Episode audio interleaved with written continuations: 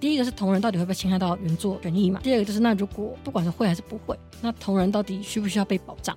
同人的作品本身到底有没有著作权？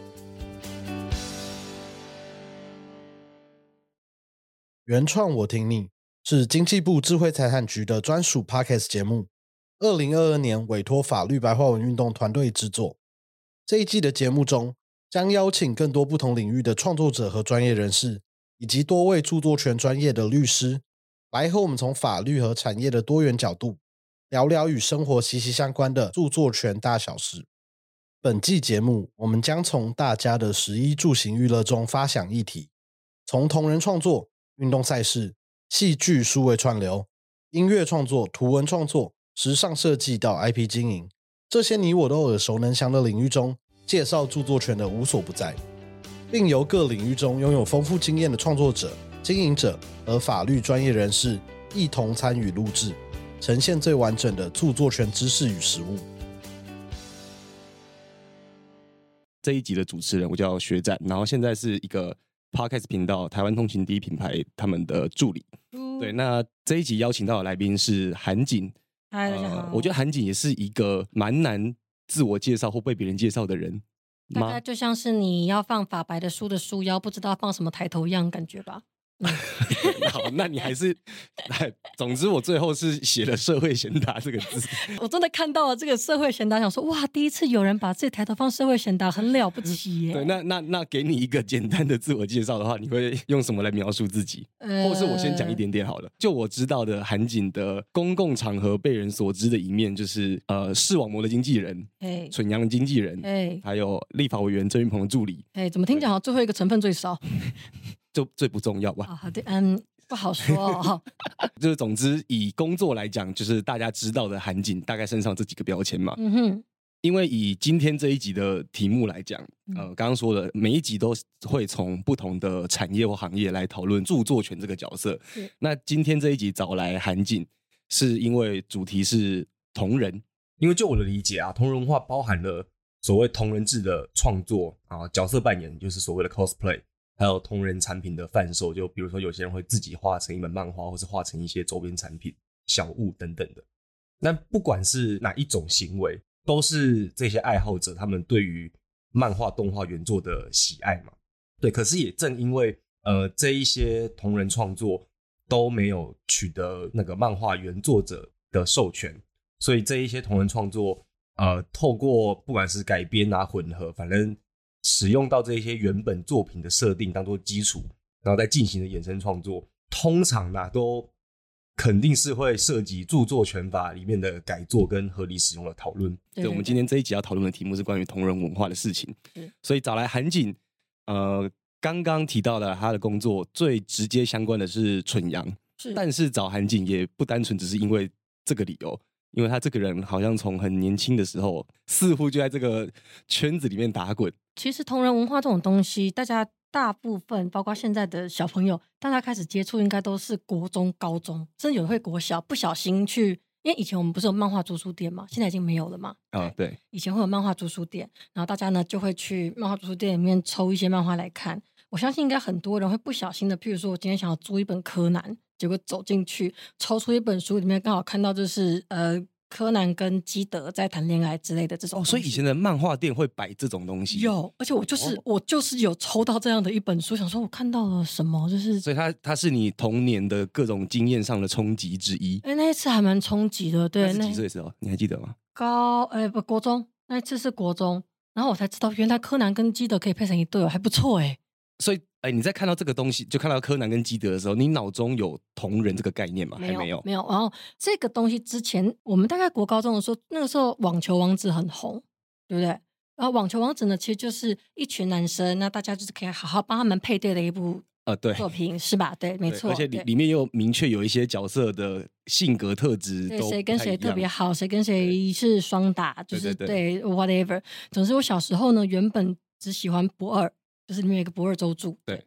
直到有一天，我不小心误闯了，就是呃，在画跟写不二周助跟手冢的队长的恋爱故事，然后我才发现，在哪里看到的？就是网站上，那个时候很流行自己家个人网站。嗯嗯，然后大家自己加个人网站之后呢，就一个页签是放自己写的小说，一个页签放自己画的漫画，一个页签可能放自己画的插图。嗯哼，那个时候很，那时候还没有 Facebook 嘛？对，Facebook 二零零九年啊，那我们国高中更早之前的事情了。对，然后那时候翻一翻，觉得哇，原来这个世界好辽阔哦。但你一看到这类型，包括刚刚讲，不管是柯南或者是网球王子这些，算是大众知名度比较高的作品的同人改编的时候，你就。很有兴趣了，哎，我觉得，我先问你一个问题，嗯嗯，画同人的人，他有希望跟所谓官方或是原作者达到什么样的互动吗？或或者是他有期待？光是有没有期待原作看到我的插画？我觉得在这个问题上，可能都不一定是一致的。对，这个不会有一定的答案，而且呃，也是要看作者本身的个性啊。有的人其实会不希望说。啊，这东西被原作看到，好好害羞，好丢脸的，有的是这样，然后有的是觉得哇，好棒，被肯定了之类的，所以我觉得这个没有一定的答案。对，但像像你刚刚说的，比如说哦，原作者看到读者透过呃同人作品表达出一些意向或想法的时候，嗯，那他就会在原作有点 echo 呼应大家的期待，嗯，然后去做一些剧情上的调整，这个也是常见的。这个我觉得以现在来说，有越来越常见呢。你不觉得吗？就是不管是电影还是戏剧，还是呃小说相关这种东西，就是尤其是边改边写这种，就常常会看到说网络上面希望不见不见得是男男哦，甚至可能就是说今天呃后宫漫，嗯，然后呢作者其实还没有决定一下后宫漫是指，就是譬如说一个一个男生，然后有好几个女生，他不知道跟男女生在一起。反过来，一个女主角是女生，也也会也有这样的对对对对对对。那如果也有可能发生，就是作者其实并没有完全决定好他要配给谁，然后就看网络上面大家比较喜欢谁。网络票选剧情结局，对，但是不能直接说票选出是谁我就选谁嘛。对，当然不行。但是海巡个一轮，看了一下状况，觉得选的哪个方向比较不会犯众怒之类的，或者是哪样大家觉得比较合理的，这有的确有这样子的做法。嗯，那那你觉得应该说这个现象在网络技术发达之后很好想象嘛？就是原作跟粉丝或者是同人之间的互动更及时了，所以对对，可以很快做出给出反应以及做出反应。嗯，对。但哎，你有觉得好吗？还是它就是一个反正就自然而然？我觉得无所谓好坏啦。其中最有名的最有名的案子应该是草莓百分百。哦，我知道，但我没看过。好，那反正它是它也是蛮久以前的作品，很久以前的作品了。反正就是一部，就是男主角呢，就是有周旋在很多女生之间，不知道要选谁的一个就是你刚刚讲的后宫。好，但总之呢，在全世界里面，大部分就是分成东跟西两派哦。然后你不用管是谁，反正就是一边东一边西，因为他们他们女生的名字刚好就是东西南北。OK，哦好。然后诶，大部分的人就是有一半的人是东军，一半的人是西军。OK。很势均力敌，对，几乎还蛮势均力敌的。嗯，那据说，据说作者在当初决定要把男主角许配给谁的时候，有稍微看了一下大家的读者们的意见。哦，对，然后最后才下这个决定。这是其中一个，然后另外一个最新最新才刚收起来的，是那个五等分的花架吗？好，我们看到你一脸疑惑的表情。啊，反正也是有一个男的，然后他认识的一个五胞胎吧。嗯，五个梅亚都很真，天哪，这个赞吧，这剧很赞。对，五个梅亚都很真，然后五个梅亚都很受欢迎，在全世界势均力敌，大家都有五个梅亚的，就是这各自的支持。但但都喜欢主角嘛？对，都喜欢主角。OK，好赞哦！大家就是大家很多很有品味。好，然后呃，反正到最后，到最后，到最后就是。呃，作者他也还是得选了一个嘛。对对，那那在这个过程中，我相信作者应该也还是有看一下，就是这个完结了吗？还没，这个完结了，已经完结了。完结了。哦，但好，刚刚举的好，从草莓百分百到这个五等分的画架，就是在讲原作跟好，你就说舆论或者是读者反应的一个。对，我觉得其实同人是某种程度的读者反应，而且这两个例子都算是偏良性的互动嘛。嘿，对。哎，我可以举一个恶性的互动，但蛮好笑的。其实也没有恶性了，也没有恶性。对，哎，开始讲坏话了，我注意哦。他他其实其实没有恶性，这这这件事蛮好笑。就是《灌篮高手》，大家都知道嘛，对不对？《灌篮高手》完结很久，大家也都知道。嗯。然后井上雄彦也是一个很很保护自己作品的一个作者。OK，好。什么叫保护自己作品？就是不跟他谈授权很辛苦。OK OK。好好，这件事是业界大家都知道秘密哦。OK。然后呢？可以理解了。嗯，对，那这也可以理解，大家也他有资格，他有资格。那在。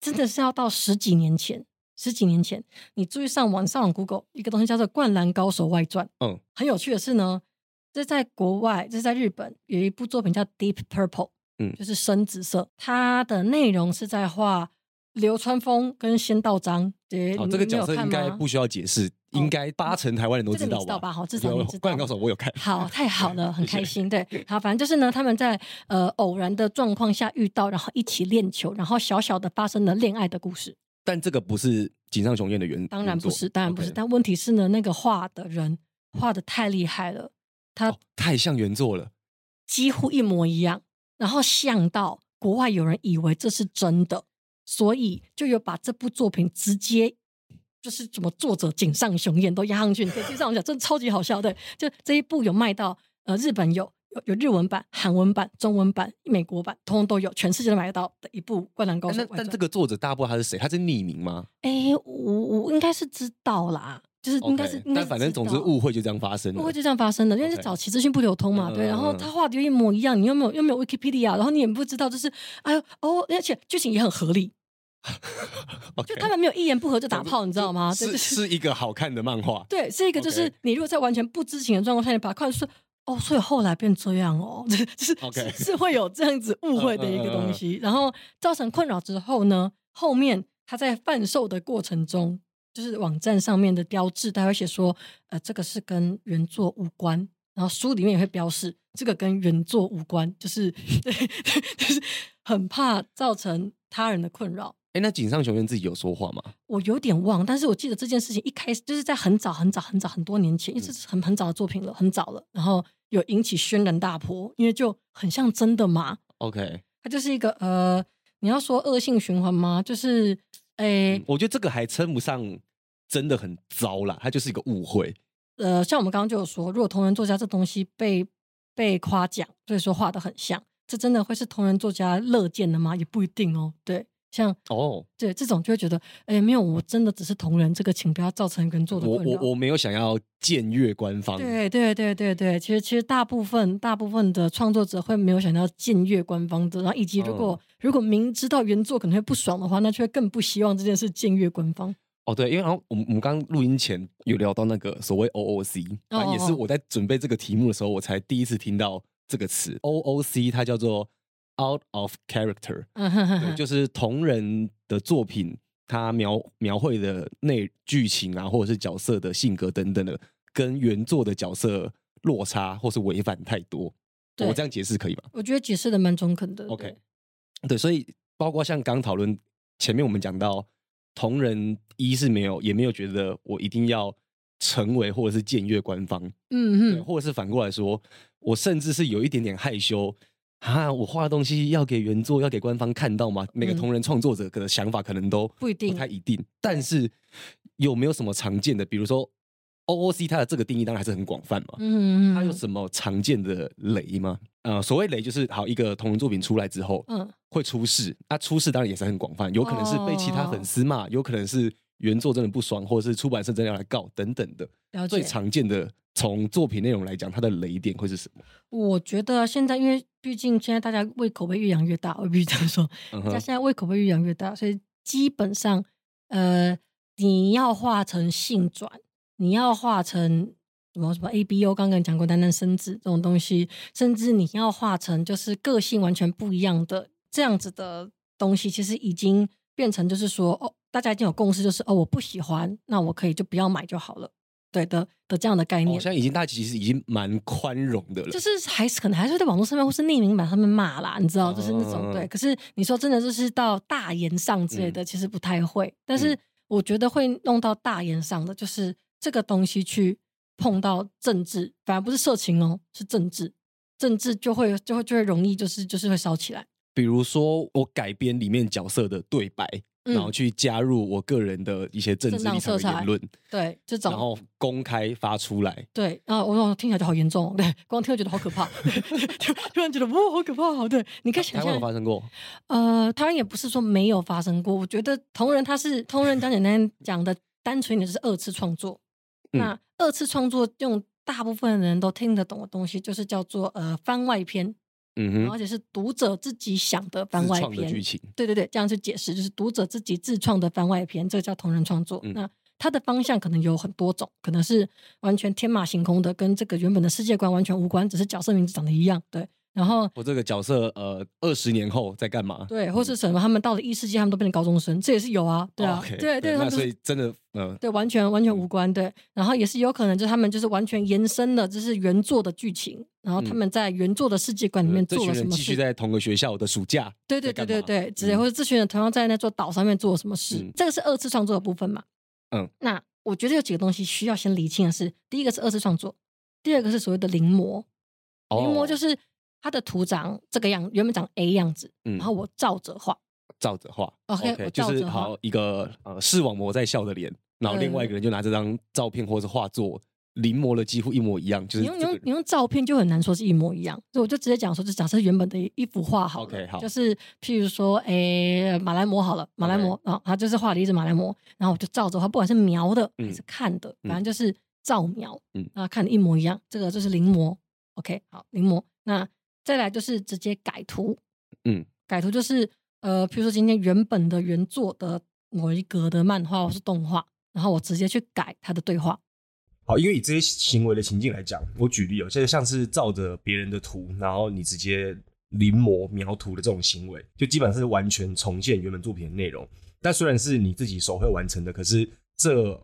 依然算是著作权法里面的重置行为，就是重新制作的那个重置。那如果在原作的内容之外，你又加入了一些别的创意，比如说改一下某个角色的呃四肢的造型或者表情等等的，那这个就算是著作权法里面称的改作行为。那反正无论是重置或者改作，除了著作权法第四十四到六十五条的合理使用情境之外，当然都应该要先取得著作财产权人的同意或者授权。比较新一点的公司或是 IP 商，嗯，都或者是游戏，尤其是游戏，对，会有的时候就是会在官网上面直接强调说，呃，禁止就是政治相关以及呃污蔑角色，然后以及色情的改动，对对，哎，但污蔑角色就很微妙，对，某种程度跟刚刚讲的 OOC 有点像吗？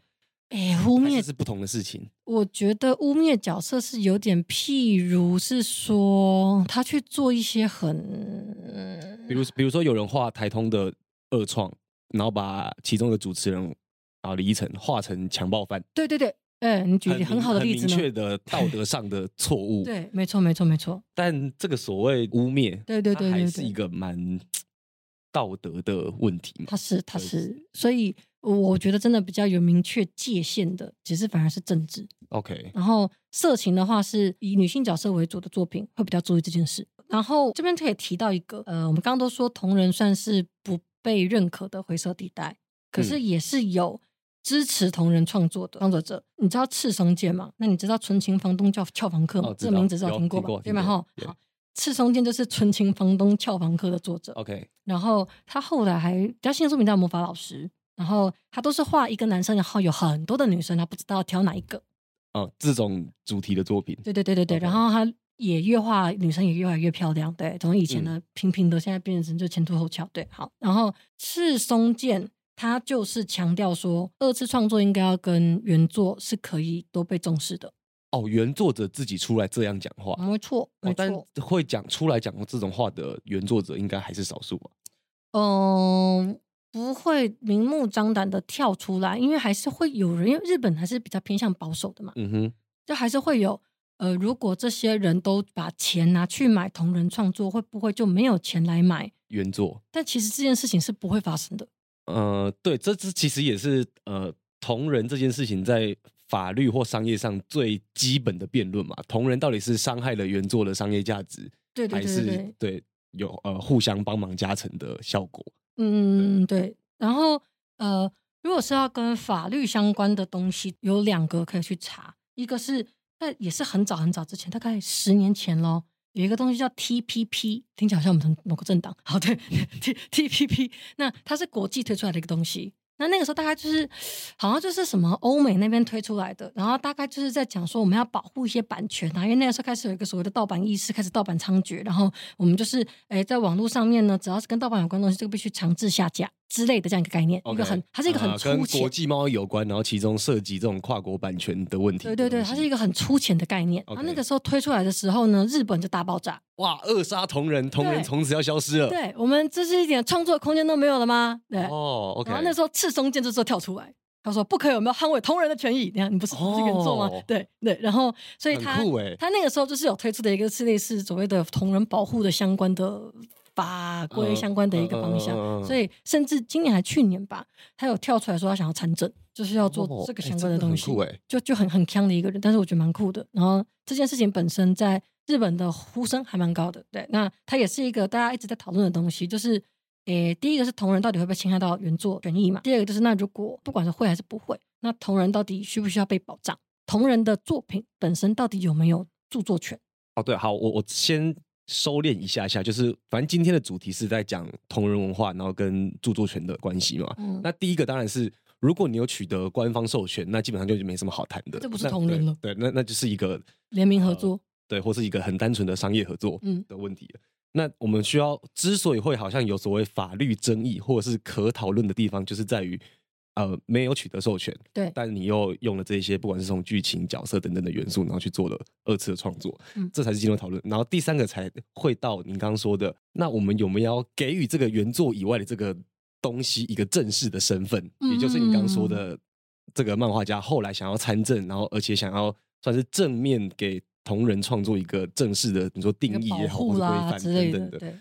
但呃，先不要到这么后面的话，台湾或者是各国出版社或原作者有越来越主动的去在事先明文列出就是二创的规范嘛？这是一个潮流。有有有，这算是大概多久的事情？哎，我觉得其实大概在二零一五一六之后。哦，所以也其实不到十年，包括台湾、包括日本都是不到十年。对，然后就是呃，其实你注意去看，现在有一些游戏，尤其是游戏啊啊，最近啊或是动画，像那个最近不是有个东西叫赛马娘，嗯，很红吗？嗯嗯，这个我有看到。然后赛马娘的二次创作规范，刚好前几天就又更新了，反正就是六月初的事情。总之，呃，现在有越来越多的新作品，因为其实就变成说。以前的东西是大家不知道会有二创，或是没有想到会有二创。那现在是，既然我都已经知道这个东西好像很难没有二创了，你你不可能完全消除或完全禁止。对，那我有没有想要诶禁止些什么？嗯，就把它制度化。那我都制度化了，你还要来违反我的规则吗？那就更过分了。对，就譬如说有一些，甚至就像你刚刚讲的，明明你画的就是女角，啊，这句话怎么听起来好父权哦？你画的就是女角，要怎么不意淫呢？大家大家这样的概念好了。好，我想这个可以留吗？对对，如果是这样的概念，OK，它就是一部注定让人意淫的作品。然后呃，当然会有人觉得说，那那我不能画相关的吗？他们的二创的规范可能就会明确的写说。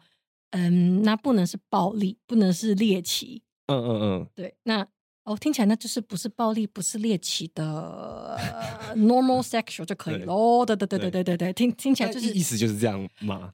诶，当然就是要就是要看它实际上每一个的条文是怎么。等真的出事之后再说。对他如果明定的就是写说不得有任何裸露，嗯嗯，那就不要画裸露就好了。哦。或者说不得有任何性暗示哦，那这个就这个就真的很广，这就很广了。对，那如果很明确的写说不得有裸露，不得有猎奇，不得有暴力以及污蔑角色的行为，如果是这样，哎，特别点出猎奇，其实对我来讲蛮怪，因为另外一个是高洁少女嘛，嗯，就他有一条就是写违反善良风俗，他某种就是更更更霸王、更帝王的那个概念嘛，对，没错。但是在赛马娘那边特别提到猎奇，我就觉得，所以到底是要。禁止猎奇还是保护非猎奇的恶创？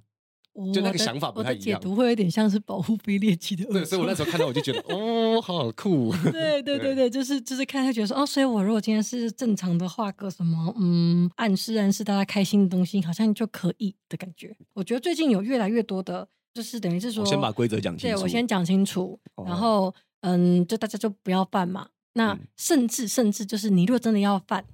你不要弄得很大哦，因为因为其实其实会去定这样子的东西，就两个考量。第一个是不想要伤愈被害，啊，原作的商业权益被侵犯。对对对，第二个就是呢，它严重的侵害了我的收益，利益也也是有的，也是会有的。对，呃，刚刚讲这个比较像是我们先承认了同人文化、同人创作的存在，然后再来出版社或原作者方比较积极的，近年来比较积极的，愿意主动提出相关的规范。对我们这边有类似的经验呢。总之呢，那个时候，呃，诶，反正对方就说，第一个是你不能放商标有关的东西，嗯嗯，One Piece，然后海贼王，得到了商标这个概念。对，这第一个，第二个是你不能用我们已经发出去的官图，就不能改做。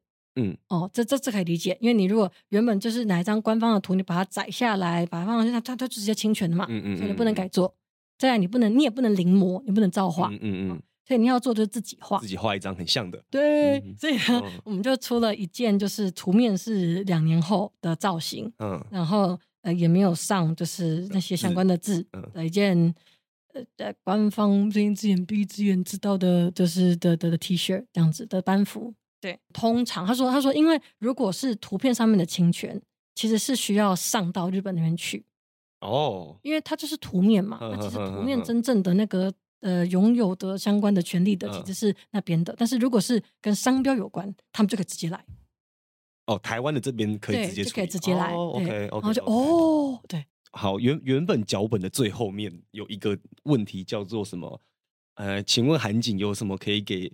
产业人士的建议吗？但其实我觉得聊到刚刚最后，虽然一开始在讲好同人，然后著作权合理使用等等的，商标当然是很重要的。可是商标的目的在法律上其实有一个很重要的点，是让你可以识别一个产品或是服务的来源，而且它需要经过申请的程序。但是著作权跟商标不太一样，著作权的好处对创作者的好处是在于，当你的创作一完成的那个瞬间，就会受到著作权法的保护，所以。著作权的概念，呃，相对于商标啦，著作权的概念对于像就是我们或者说广义的各式各样的创作者来说，还是很重要的。好，所以虽然刚刚讲到商标是比较否原创方的，但毕竟我们今天这一集聊的主轴还是同人嘛。嗯，对。那呃，除了我们看到了很多官方愿意主动提出相关规范，那你对于不管是同人创作者或者是官方的出版社原作者，你觉得还有什么可以做更好的吗？呃，随着作品走的创作者、漫画家，又会有一直有新角色画出来。对对，其实你并不是一个图文授权或者是图像授权为主的一个创作者的话，那某方面来说，其实就就是就是还是出版社的部分去进行，就是用一般的著作权法的方向去进行，是一个作品被侵权的怎么办？怎么办去处理？对，那如果是呃二次创作者的话，当然就是首先大家还是要注意到你。你喜欢的这个作品本身有没有规范嘛？因为也不是所有的都有规范，这第一点。嗯，然后如果有规范，那就遵守啊。嗯，觉得这倒是一个提醒，因为现在已经越来越多原作者愿意先公布这些规则。哎，我也是查才知道，原来赛马娘有规范呢。对我也是。OK，所以总之你可以花一点时间多主动查一下。对，就是不要踩线。官方会写说你就是我们不想要怎么样，可以干嘛，不可以干嘛，有一个。最大也是最常被讨论问题。那到底什么是著作权法里面规定的合理使用的情境呢？我们的著作权法里面大概把这个合理使用分成两个类型。就第一个类型是很明确的，在第四十四到六十三条之间有直接举例的，例如呃司法程序里面你要重置其他人的著作，或者是你在呃编教科书的时候涉及的一些改作和重置，或者是新闻媒体在报道时事的时候会需要使用到跟新闻事件本身有关的一些著作等等。对，这是第一种，就是我们的著作权法里面有比较明文条列举例的情境。第二种呢，对于合理使用的描述，就是比较不明文的标准。例如，你下载别人的图片，别人创作或设计的图片，上传到你自己的脸书或者 IG 这些社群媒体上，呃，或是呢，你用别人已经公开发表过的影片片段等等的。